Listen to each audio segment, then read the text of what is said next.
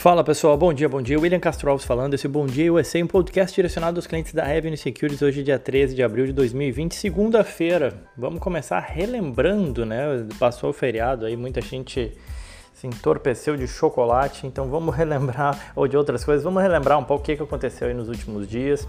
Começando aí na quinta-feira, onde as bolsas americanas tiveram alta, 1,45 S&P, Dow Jones 1,22 e o Nasdaq 0,77. Interessante é lembrar que na semana o S&P subiu 12%, né, quebrando mais um recorde. Foi a maior alta semanal aí desde 1974. E aí me permita fazer um grande parêntese, porque essa alta, a meu ver, ela é emblemática e ajuda a mostrar algo, a responder uma pergunta que eu, cara, eu acho que eu ouço ela todos os dias, né? A pergunta é qual é a hora certa de enviar o dinheiro para os Estados Unidos, né? Eu devo esperar o câmbio baixar? William, o dólar está muito caro. Para onde vai o dólar? Tá. É, vou responder sem responder, né? primeiramente dizendo que ninguém sabe a respeito do dólar, para onde vai o dólar. Eu sempre falo que desde que eu me conheço por gente, eu lembro do dólar sair do 1 para o 2, para o 3, para o 4, agora no 5. É, obviamente que estou exagerando aqui, eu estou resumindo muito, né? A gente teve alguns períodos ali na história onde o real até se valorizou, mas a tônica tem sido essa. É, mas o que eu acho relevante aqui chamar atenção é o seguinte: se o, se o investidor tivesse ignorado esse receio com o dólar alto, tá? E tivesse realizado o câmbio na máxima que foi alcançada no dia 3 de abril, ou seja, lá na outra sexta-feira, sem ser na outra, nessa passada, na outra, nos 5,35, tá? Deixando de lado taxas, enfim, mas só pegando a cotação aí do dólar mesmo, 5,35 foi o recorde aí que bateu recentemente. Naquele mesmo dia que bateu 5,35, se o investidor tivesse aportado seus recursos no ETF que replica o desempenho do S&P 500, ou seja, a média do mercado americano, e isso não é uma recomendação, é só um exemplo, tá? É, ele teria percebido esse retorno aí de 12% em dólar em uma semana.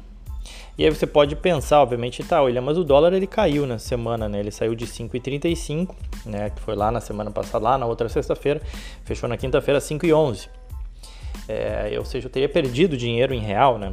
Na verdade, não. Né? Mesmo ignorando né, a cotação do dólar, pagando o dólar mais caro na máxima, o investidor teria tido um retorno de aproximadamente 7% né, em, na, em reais. O dólar ele caiu 4,5% aí contra o real nessa semana que passou. É, e por que, que eu estou falando isso? Porque ao esperar né, para o dólar uh, se desvalorizar ou o real se valorizar contra o dólar, enfim, a gente pode estar perdendo oportunidades. Junto a isso, né, vale lembrar que o real representa a moeda de um país emergente. Por mais que a gente acredite muito no Brasil, eu acredito muito, é, para o real se valorizar, né, normalmente a gente tem que ter uma queda de volatilidade, uma redução da aversão a risco e os investidores mais uh, com apetite maior por risco. É, e isso, isso eventualmente acontece, né? Volta e meia acontece e de fato e aí o real se valoriza no curto prazo. O problema é que esses fatores eles também impulsionam as ações. São exatamente esses fatores que fazem com que as ações nos Estados Unidos é, acabem se valorizando. Logo, ao esperar o dólar baixar para investir nos Estados Unidos, a gente está fatalmente escolhendo por pagar mais caro na hora de comprar ativos. Né? E aí eu vou dar um exemplo, também são só exemplos, né? não é uma recomendação. Mas na última semana a Apple, as ações da Apple subiram 9%, as ações do Google subiram 8%, as ações do Bank of America subiram 21%, as ações da Visa subiram 10%, as ações da Coca-Cola subiram 11%. Eu poderia ficar aqui falando meia hora pelo menos diversos ativos que subiram muito na semana passada. Enquanto a gente viu o dólar se desvalorizar contra o real, ou o real se valorizar contra o dólar 4,5%. É, então, seja, beleza, você conseguiu pagar um câmbio um pouquinho mais baixo, mas ainda assim os ativos já estão muito mais caros.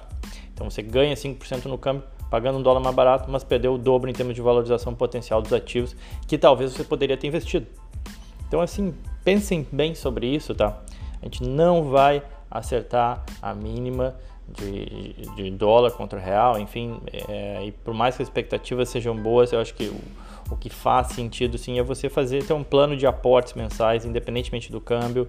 É, se você tivesse feito o câmbio ao longo desse ano, mesmo pagando mais caro mês, mês a mês, você teria pago lá no primeiro, no início de janeiro, quatro reais. Depois teria pago, sei lá, 4,50, 4,90, 5, 5,10 tá? É, não seria inclusive esse 5,35 que eu usei no exemplo, né? E aí você teria um preço médio de dólar com certeza mais barato do que o que está agora nesse 5,11. É, e aí, para quem fala, obviamente, que o dólar não deu uma trégua, ele acabou dando uma trégua também, caiu 5% aí na última semana. Bom, enfim, feito o parênteses, espero ter agregado aí nessa pergunta muito difícil né, de qual é a hora certa de enviar o dinheiro para os Estados Unidos. Eu acho que a hora certa é manter ir, ir, ir enviando esse dinheiro, né? E, e fazer esse, o que a gente chama desse preço médio, porque a gente não vai conseguir acertar a mínima. Tomara também que a gente não pague a máxima, mas fazendo esse médio, é, a gente consegue ajustar também pela questão dos preços dos ativos e talvez não pagar tão caro na hora de comprar alguns ativos nos Estados Unidos. Bom, e aí vale lembrar também né, que é, a gente já está 25% acima da mínima alcançada no dia 23 de março. O S&P ele já subiu da mínima, tá? 25%. Ainda está 17% abaixo da máxima que foi alcançada ainda nesse ano de 2020, tá? Mas ainda assim, só para chamar atenção, né, de como esse negócio movimenta rápido. Bom, continuando. Na quinta-feira, a gente contou com uma ajuda aí do Banco Central Americano, o Fed, que depois de mais um dado ruim aí do número de pedidos de auxílio-desemprego, ele anunciou detalhes aí de mais um pacote de empréstimo da compra aí de 2,3 trilhões e isso, obviamente, ajudou o mercado e mostrou que ele está disposto aí a segurar a economia ou tentar ajudar a economia. O dólar comercial fechou em queda de 1,02, vendido a 5,09. E lembrando que eu fiz um podcast na sexta-feira, apesar de ter sido feriado, comentando um pouco exatamente do, do fechamento de mercado na quinta-feira. Então, quem tiver interesse, dá uma olhada lá. Também falei sobre ETFs de commodities, dá uma olhada lá. Bom, seguindo, né? Começar com notícias positivas, apesar do dia ser um pouco mais negativo. O corona, né? Assim, a gente já tem 70 vacinas contra o corona em desenvolvimento no mundo, tá? Três delas já estão sob teste, é, segundo a OMS. Então é uma questão de tempo. Obviamente não sei precisar o tempo, esses protocolos eles demoram, mas ainda assim, pelo menos a ideia de que essa crise ela tem início, meio e fim, de que a gente vai ter uma vacina muito em breve, que a gente vai olhar para trás e vai dizer, poxa, realmente assustou, mas que bom que passou, né? É, fora isso, uh, parte dos Estados Unidos já podem estar prontas para flexibilizar as medidas emergenciais já em maio, ou seja, aquela, a questão do isolamento talvez já ser flexibilizada em maio, ainda é cedo para falar, mas quem falou isso foi o Anthony Fauci, que é o diretor uh, do Instituto Nacional de Alergia e Doenças Infecciosas aqui dos Estados Unidos. Então, uh, talvez a gente consiga ter uma flexibilização aí e começar a reabrir um pouco a economia. Ainda é cedo para falar, conforme falei, mas é uma boa notícia para o dia de hoje. Apesar disso, a volatilidade ela volta a subir depois de ter caído aí na última semana, né? É, é, já se fala bastante também, um tema que começa a se falar mais aqui é a respeito do, do, do shape de recuperação da economia, né? Como assim?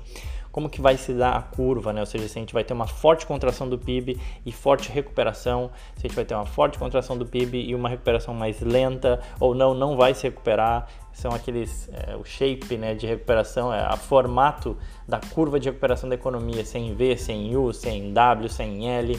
Acho que foge um pouco do escopo aqui desse desse podcast, enfim, é um tema bem macroeconômico, digamos assim, mas eu acho o que eu acho interessante é que assim, começa a se falar em recuperação.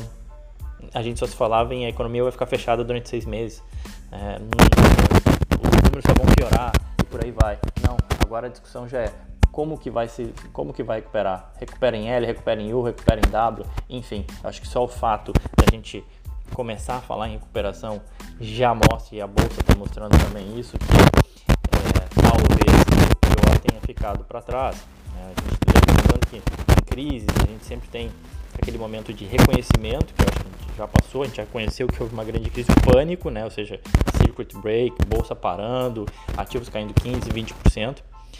Parece que a gente está numa estabilização e aí começa o quarto ponto, que é a antecipação, né? antecipar como é que vai ser essa retomada e bolsas voltam a recuperar. De novo, é só uma especulação, eu não estou dizendo que a bolsa vai se recuperar, eu estou só tentando fazer uma leitura daquilo que está acontecendo e daquilo que eu tenho lido a respeito aqui da economia americana.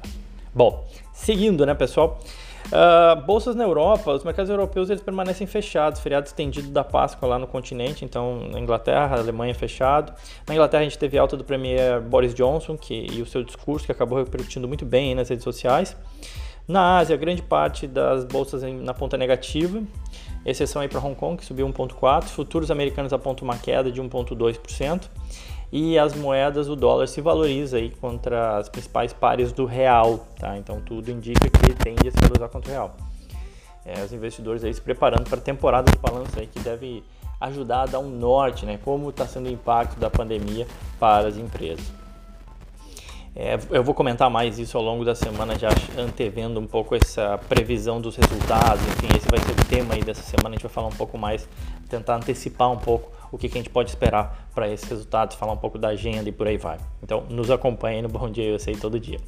E falando sobre petróleo, para a gente acabar, a gente teve o um anúncio de um acordo sem precedentes na história. Tá?